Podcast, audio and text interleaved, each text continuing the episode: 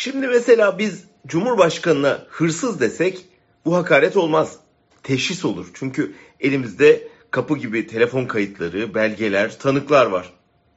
Ama hırsız dediğimizde anında savcılar Cumhurbaşkanına hakaretten soruşturma açar, sabah kapıya polis dayanır, bunu diyen içeri atılır, yıllarca gün ışığına hasret yaşar.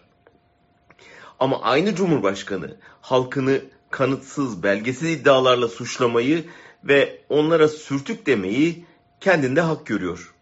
Küfür tekelini elinde tutuyor. Halkın hizmetçisi olacağım diye çıktığı yolda halkı kendine hizmetçi yaptı, habire sövüyor. Gezi isyanı tam da bu yüzden patlamıştı.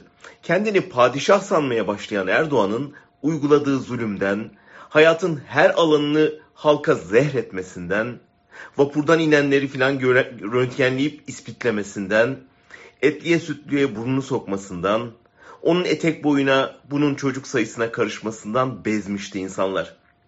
Yettin artık bir sus diye yollara döküldüler. Erdoğan ne yaptı? Polisine ateş açın emri verdi. Açılan ateşte gencecik çocuklar can verdi.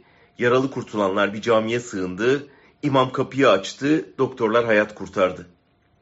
Camide bir sürtüklük yapılmadığına tanık olan imam görevden alındı. Şimdi Erdoğan polisin vandallığından kan revan içinde camiye sığınan insanların ibadethaneyi pislettiği yalanını söylüyor. Sonra kafasını metin okuduğu camdan kaldırıp küfürbaz özüne dönüyor ve kendisine isyan edenlere sürtükler diyor. Ne yazık ki 100 yıllık cumhuriyetin en ağzı bozuk, en argo düşkünü, en küfürbaz, en lafını bilmez siyasetçisi bu kuşağın başına tebelleş oldu. Küfür bir rahatlama yolu olduğu kadar bir kişilik zaafı, bir kontrol kaybıdır. Öfkeye yenilmenin, durumla baş edememenin alametidir.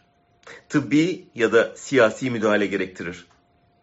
Erdoğan'ın Gezi'den gereken dersi almadığı anlaşılıyor. Biz yine Gezi'nin diliyle cevaplayalım. Biz Mevlana değiliz. Ağzını topla da gel.